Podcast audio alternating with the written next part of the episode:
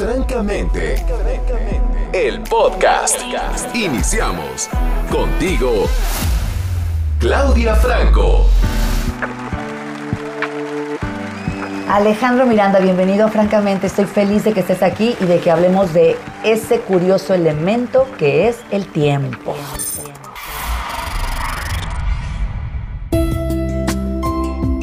Dividiste el tema en cinco puntos que me parecieron interesantísimos y empezamos con el tiempo, su administración y lo ligaste con la idea de saber vivir. Bienvenidas. Muchas gracias, Clau. La verdad es que siempre súper contento de estar aquí en este espacio contigo, que es el tiempo.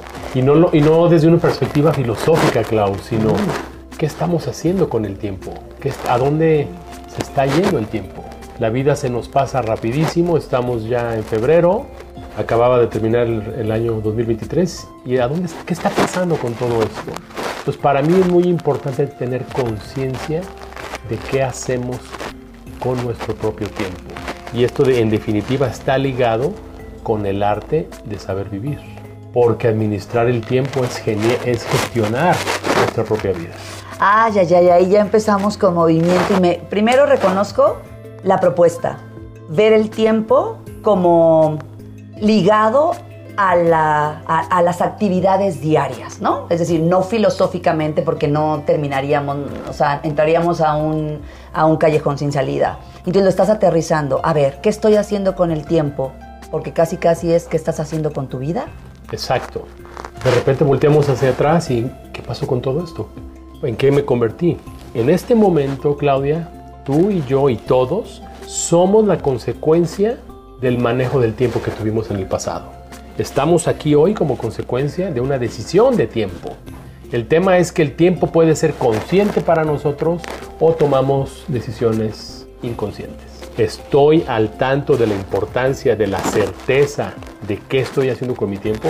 Sí tenemos 24 horas al día, sí tenemos que dormir 8 horas al día, pero lo demás no se trata de ser productivo, sino de ser conscientes del maravilloso regalo que es la vida y el tiempo que se nos da para disfrutar. Entonces el tiempo termina escurriéndose si no hay esa conciencia. Para mí sí.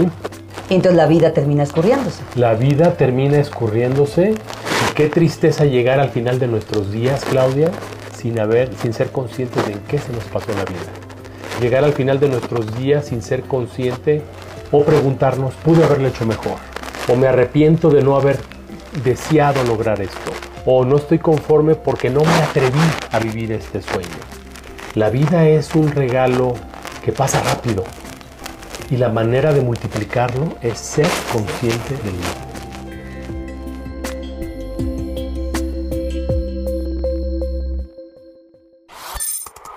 Francamente, el podcast. Ok, voy a, voy a ir. No, me llegan como un millón de cosas. Entonces el tiempo es el gran recurso. El tiempo es el único recurso. Ah, se, se ven, ¿eh? por eso les decía, déjenme ir despacio. El tiempo es el único recurso. Y a ver, esto me hace ligar con tu punto número dos. Si el tiempo es el único recurso, entonces más me valdría recordar que soy mortal. Ese es el punto número dos que nos marcaste. Si el tiempo es el único recurso y yo recuerdo que soy mortal, entonces ¿qué haría con mi tiempo? Exacto. Si yo me imagino al final de mis días, entendiendo que tengo fecha de caducidad, ¿cómo puedo actuar en consecuencia para administrar mejor mi tiempo? Y no lo digo desde la neurosis de la ansiedad que se está acabando el tiempo. Exacto, exacto. Lo digo desde la conciencia de estar presente y la manera de disfrutar el tiempo es estando presente. Suena como muy fácil, muy muy artificial, pero realmente estar presente es toda una tarea de vida. Memento mori. El memento mori es un, es un latinismo de los romanos, de los estoicos, que tiene que ver con esta autorreflexión de saber que soy mortal. Si parto de esta base, Claudia, mi vida puede cambiar en consecuencia, porque redefino mis prioridades, retrabajo aquello que me apasiona, aquello que me hace sentir vivo y dejo de tener una existencia que se va ahí con una inercia autómata, automática, sin sabores y simplemente con la ansiedad de que estoy luchando permanentemente contra el tiempo. Ah, reconozco otra de las cosas que acabas de decir, es decir, moriremos, somos mortales, te vas a morir. Pero a ver, tranquilo, no desde la visión neurótica y la prisa y la ansiedad y la preocupación de me voy a morir, porque entonces eso se volvería una locura y terminaría escurriéndoseme el tiempo, ¿no? Dentro del miedo. La toma de conciencia de qué hago con el tiempo porque hay una fecha de caducidad. Estamos aquí de paso, por lo tanto, ¿qué me quedaría? Tomar conciencia de este tiempo que es limitado, sacarle el mayor provecho a este tiempo y cómo, cómo sé cómo sacarle el mayor provecho a este tiempo. Es decir, ¿a qué le voy a dar mi tiempo? ¿Cómo voy a administrar mi tiempo? ¿Cómo se le hace, Alejandro? ¿Cuánto tiempo dedicamos personalmente a la autorreflexión, a la meditación, al desarrollo humano, a nuestro, al logro de nuestro máximo potencial, al silencio, a estar en la naturaleza, a la gratitud, el poder de la gratitud?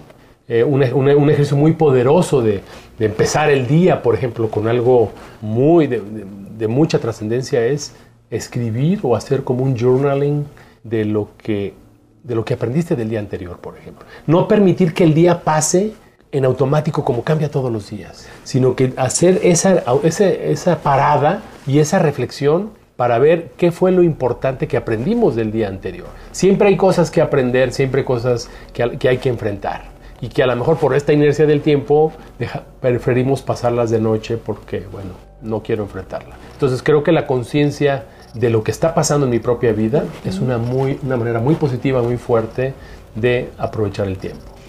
Estarnos como echando agua fría constantemente, ¿no? Siento que es como que, hey, regresa, ¡Ey, regresa! Quédate con el regalo. ¡Ey, regresa! Estás vivo. ¡Ey, regresa! Tienes fecha de caducidad. ¡Ey, regresa! Enfócate. ¿No? Siento que es como traerme un poquito de regreso. Y, bueno, si no es así, entraríamos en estas malas prácticas en el manejo del tiempo. Háblanos un poquito de cuáles son estas malas prácticas para ver si alcanzamos a vernos en ese espejo y decir, ups, creo que podría cambiarlo un poquitín. Primero, no ser consciente del tiempo. Ok. Postergar. Eh, dilatar no tener la capacidad de toma de decisiones, sino esperar ahí como que sí. Cuando el agua ya esté hasta el... Sí. Aprender a, diferenciar lo urgente de lo importante. ¿Cómo le hago para, para diferenciarlo? Muy bien. Vivimos en, la neurosis del día a día de resolver cosas urgentes. Cuando algo se ha convertido urgente es que a lo mejor no pusimos atención en lo importante. Y hay cosas importantes urgentes y hay cosas importantes no urgentes. También hay cosas urgentes no importantes y hay cosas ni urgentes ni importantes. Ok, sí. Entonces, diferenciar esto, porque si yo me preocupo, me ocupo por lo verdaderamente importante, puedo ir planeando mi vida y puedo ir sacando a flote lo más lo que trascendente para mí. Claro, hay cosas importantes y urgentes como una enfermedad o como un paro cardíaco, tienes que atender de, inmediato. En el momento. Pero a veces hasta esas cosas vamos por, postergando. Entonces yo creo en la naturaleza humana tenemos esta, esta idea de evadir y de no enfrentar nuestros propios miedos. Lo importante hay que acariciarlo en la mañana y decir, hoy tengo esto y lo voy a resolver. ¿Por qué? Porque vamos postergando a lo mejor lo más complicado para el final del día, o aquello que no queremos enfrentar, o aquello que nos duele, o que nos da miedo. Entonces, párate enfrente de un papel o frente del espejo y decir, lo más importante para mí es, esto, le voy a dedicar mi energía. Y lo, urgente, desgraciadamente nos pasamos resolviendo cosas urgentes que quizá la mayoría no son importantes, son triviales.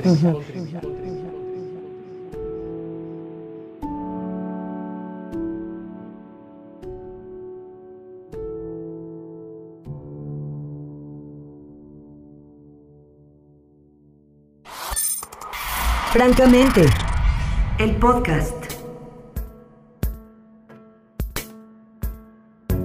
Hiciste buenas preguntas, ¿no? ¿Qué, te da miedo? Dijiste, ¿qué te da miedo? ¿Qué no quieres enfrentar? ¿Qué has estado postergando? Ay, ay, ay.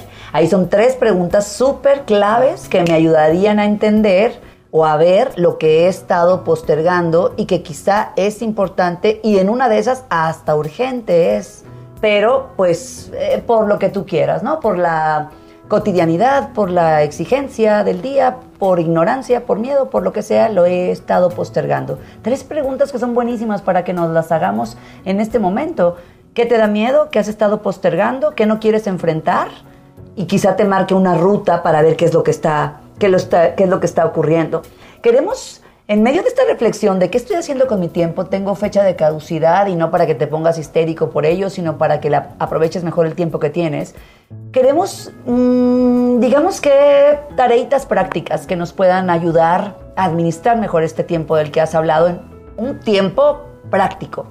Y hablas de las cuatro Ds del tiempo. ¿Cuáles son estas cuatro Ds del tiempo que nos van a ayudar a administrar? Estas las aprendí del gran Brian Tracy también estudiando a los grandes como John Maxwell o Napoleon Hill, nos hablan de la importancia de, que todo gran logro surge de un deseo, de un deseo ardiente.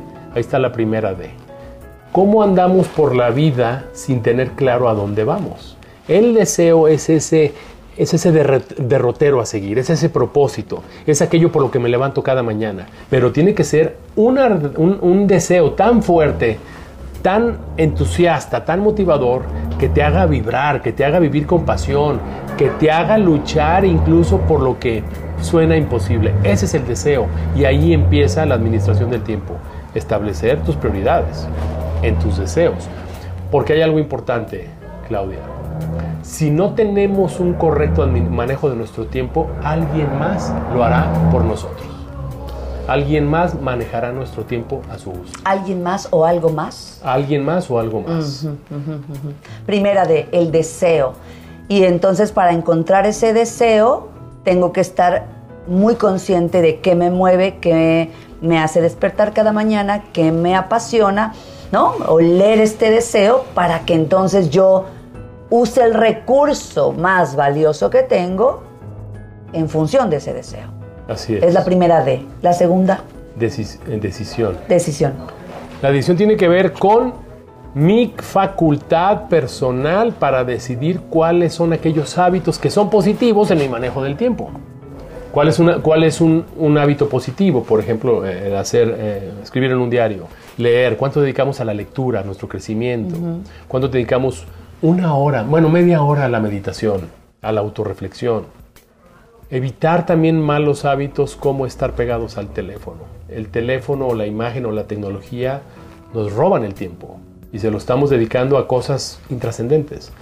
Entonces, desarrollar hábitos positivos, la conciencia, la visualización, las afirmaciones, escribir, tener lectura, interactuar con gente afín a ti, crear mentes maestras que te ayuden a crecer en pro de un objetivo con otras personas que piensen o no igual a ti pero que también sepan la importancia de administrar el tiempo. Eso es la decisión de desarrollar grandes hábitos positivos. Dicen que somos el resultado de las cinco personas con las que nos juntamos. ¿Tú crees eso? Yo creo eso y no nomás eso.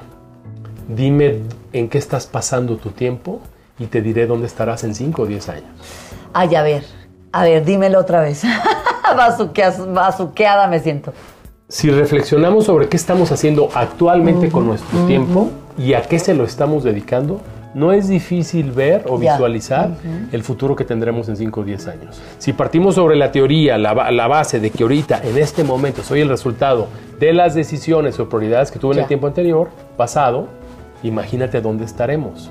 Si dedicas tu tiempo a la disciplina, al desarrollo, más des, al, al trabajo personal, a la capacitación en aquello que te dediques, a tu, a tu entrenamiento, a ser un gran perfeccionista o especialista en lo que haces. De tu propia vida. de tu propia vida, de tu propia actividad, de tu propia profesión.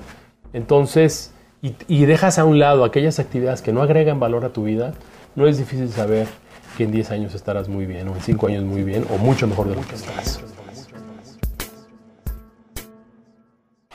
Francamente.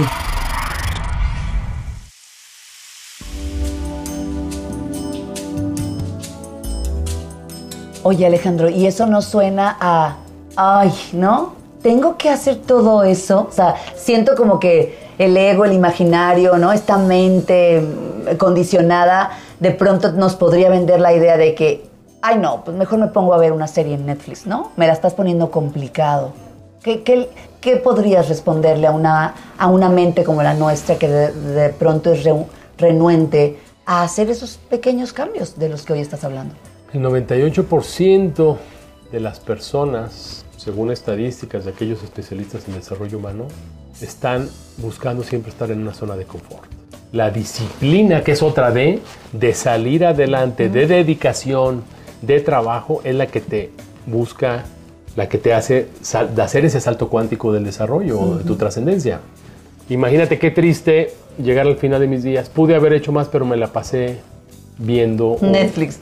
sí, No. digo, es un ejemplo nada Sí, o más. películas o lo que sea, no. cuando pude haber leído más libros, cuando pude haber escrito, a lo mejor el mundo se está perdiendo de grandes pintores, músicos, escritores, porque simplemente no queremos salir de la zona de confort.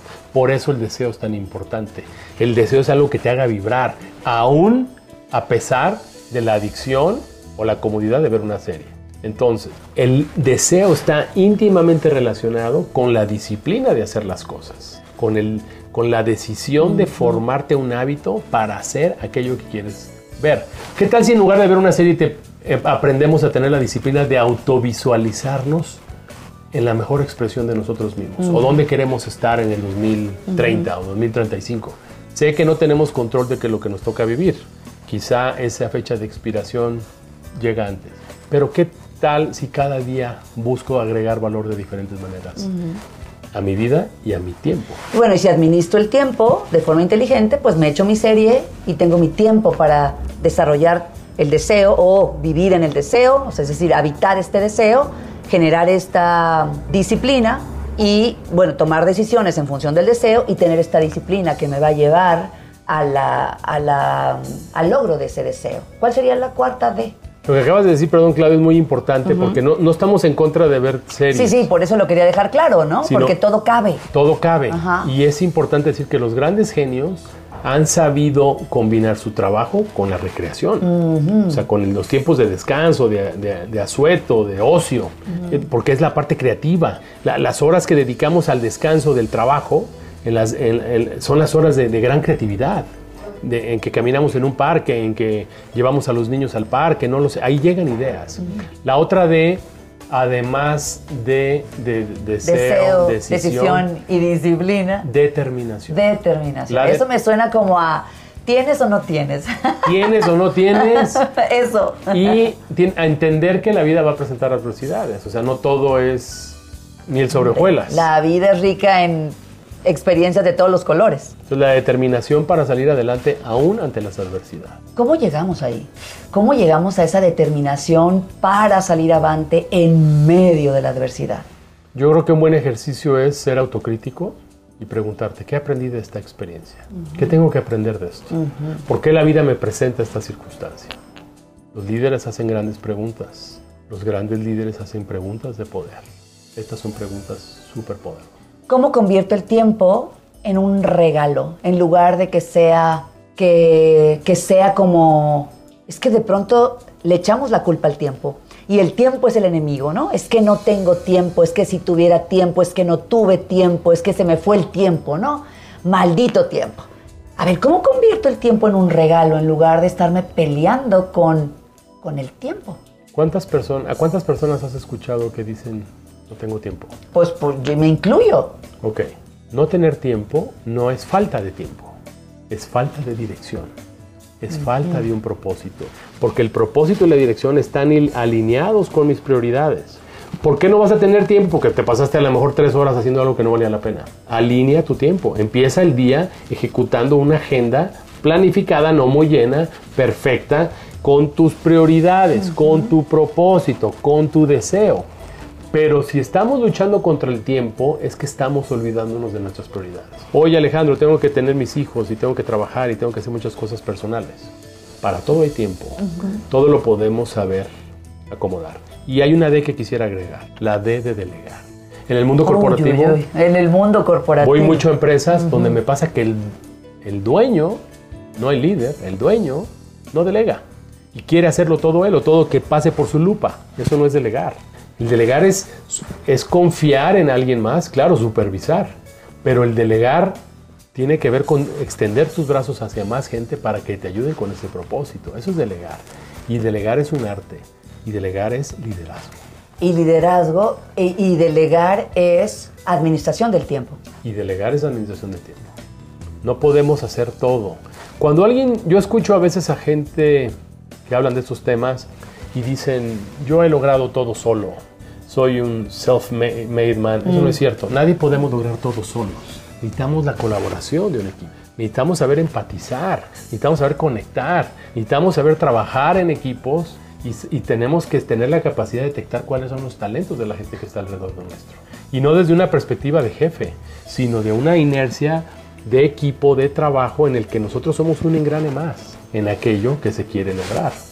Y eh, parafraseando a Zig Ziglar, que era uno de los grandes eh, speakers de los 80 en Estados Unidos, decía, si tú logras o ayudas a alguien cercano a ti a que primero logre lo que ella quiere, lo que él quiere, te va a ayudar incondicionalmente a lo que tú quieres. Entonces, si tienes empleados, si tienes colaboradores, revisa. A lo mejor no es mucho lo que, le, no es lo que piden y, los, y los, se los puedes dar muy fácilmente para que den en pro de, de un plan mayor, que es la propia empresa o el propósito que existe.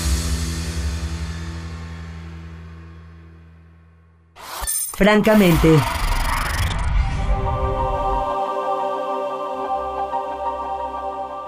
Me hiciste recordar la historia de. ¿Viste la película, esta nueva película de Diana, la, nadadora que cruza de Florida a Cuba?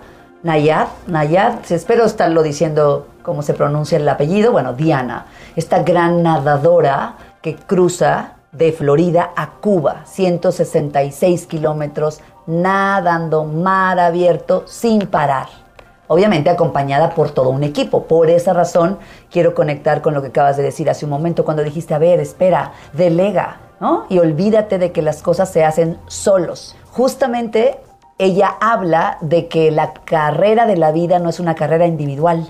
Y hablaba justamente de que si en determinado momento, porque lo logró después de algunos años de intentarlo, si logró llegar a Cuba después de toda la adversidad que se tuvo que aventar en el océano, lo hizo gracias a que confió, delegó y se involucró su proyecto pues con todo un equipo, ¿no? Eh, ahí estaba administrando todo un proceso, había, había administración de tiempo ahí. Había administración de tiempo y si tú te fijas y analizando en, en retrospectiva, ella aplicó todas las Ds. A ver, vamos a aplicarla en Diana, La aplicarlas La, primero tenía el deseo de totalmente. Y quienes vimos esa película decimos, ¿de dónde sacaba esa fuerza para decir, a los 64 años, Alejandro, voy a nadar de Florida a Cuba? Bueno, yo veía la película y decía, bueno, qué terquedad la suya. sí, o sea, que, pero veme, o sea, veme diciendo, qué terquedad la suya. Y la morra llegó a decir, o sea, lo voy a hacer contigo o sin ti, pero lo voy a hacer. Eso es deseo, ¿no? Eso es deseo ardiente. Wow. Porque una cosa es tener un deseo, una esperanza, un sueño. El deseo ardiente es tener en tu propia genética eso que te hace mover Sí, sí, sí. Todo tu ser para conseguir un objetivo. Y después vino la La decisión. decisión. Imagínate todos los hábitos que tuvo que desarrollar ella. Desde Lo vemos en la película. Desde practicar, nadar, alimentarse, dietas, este, asesores, nutriólogos, médicos, o sea, todos los hábitos. Hay una escena fabulosa en donde ella está eh, eh, entrenando en un carril de la alberca olímpica, ¿no? Y llega una chava, una nadadora, con la entrenadora de, de Diana y le dice, ¿cuánto va a durar? Porque quiero usar el carril, ¿no? Y voltea y le dice, nueve horas. y la otra, ¿qué? O sea, eso es una decisión. Y ahí entra también la disciplina. Ahí entra la disciplina de querer lograr y de lograr. Y también entra la determinación. La determinación puede haber adversidades. ¿Tú crees que no le da un calambre en una Hubo pierna? todo. Eh, animales, tiburones, yo no sé qué pueda- Hubo tiburones, hubo mantarrayas, hubo, bueno, todo lo, porque además es una zona muy caótica en términos de eh, los peligros, ¿no? De la, de la, pues del- de la fauna marina, ¿no? Y entonces se enfrentó a todo eso. ¿Cuántas razones no pudo haber hecho ella- tener ella para decir yo hasta aquí? Todas. Yo ya no sigo. Yo aquí le paro. El mundo le estaba creando un montón de circunstancias que, que la podía justificar. El deseo va contra eso. Y la determinación se trata de romper todos esos esquemas. Hay una escena en donde ella está dando una rueda de prensa después de la cu- del cuarto intento fallido. La prensa estaban todos los reporteros con cara de, a ver, ¿a, qué hora paramos este deseo? es decir, la estaban viendo con cara de, no lo vas a lograr, pues. O sea, nos estás llamando aquí para decirnos que volviste a fracasar y que lo vas a volver a intentar y que, a ver, para, basta con este deseo. Es, es decir, enfrentarme a la negativa de los demás me puede dar para abajo. Y eso nos lleva a otra D que surge en este momento. Deja de escuchar las voces que te dicen que no se puede. Buenísimo. Deja de escuchar toda esa negatividad que hay, aparte en un montón de gente que te va a decir mil razones por las que no puedes. Vuelve a conectar con tu deseo, vuelve a conectar con la decisión, vuelve a conectar con la disciplina, vuelve a conectar con la determinación, delega. ¿Tú crees que ella no pasó muchas horas en silencio reflexionando, tratando de entender la profundidad de ese deseo, ese móvil existencial que la lleva a esa culminación para lograr lo que realmente quería? Tú- esos momentos de silencio son indispensables, no para convertirte en un gran atleta, para tener un mejor desarrollo del día a día en tu vida personal, en tu vida profesional, en tu vida familiar, en todos los aspectos de nuestras vidas, necesitamos ese momento de reflexión, ese momento de silencio.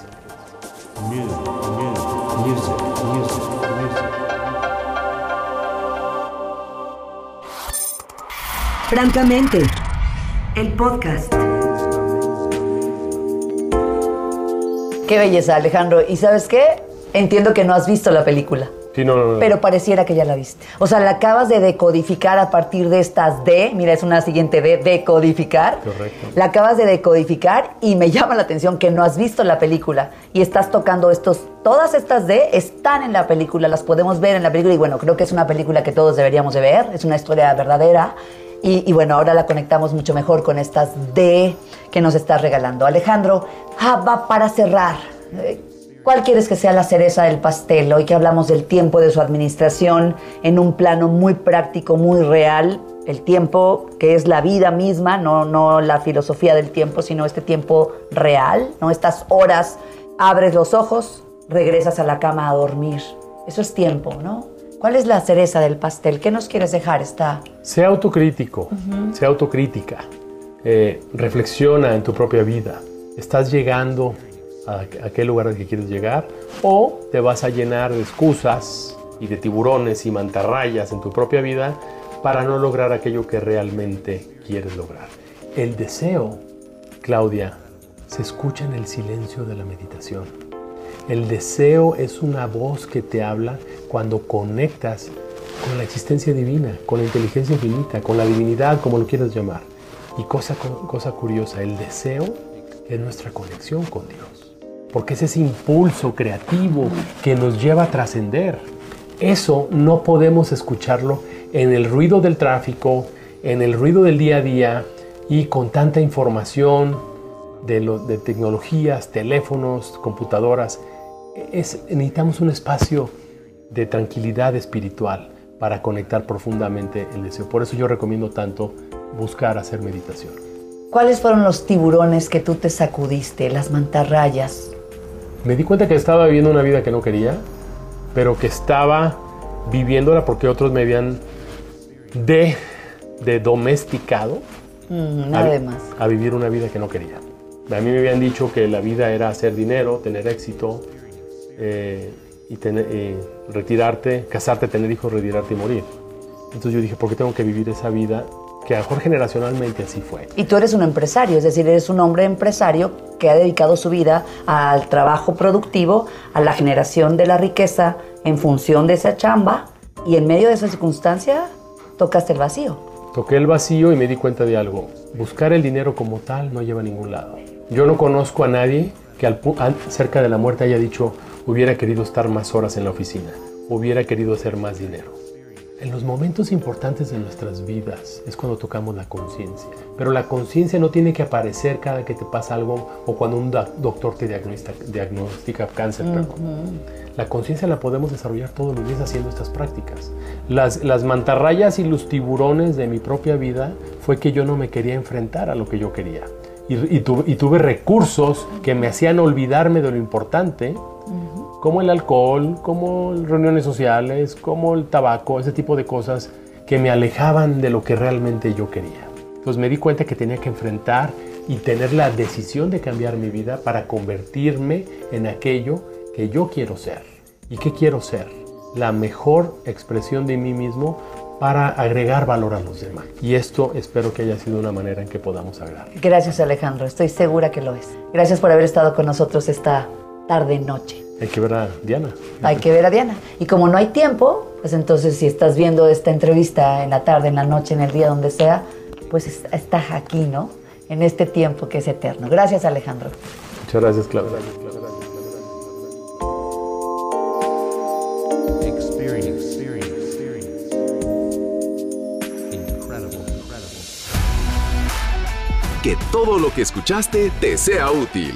Francamente, el podcast. Sigue a Claudia en arroba claudiafranco.mx.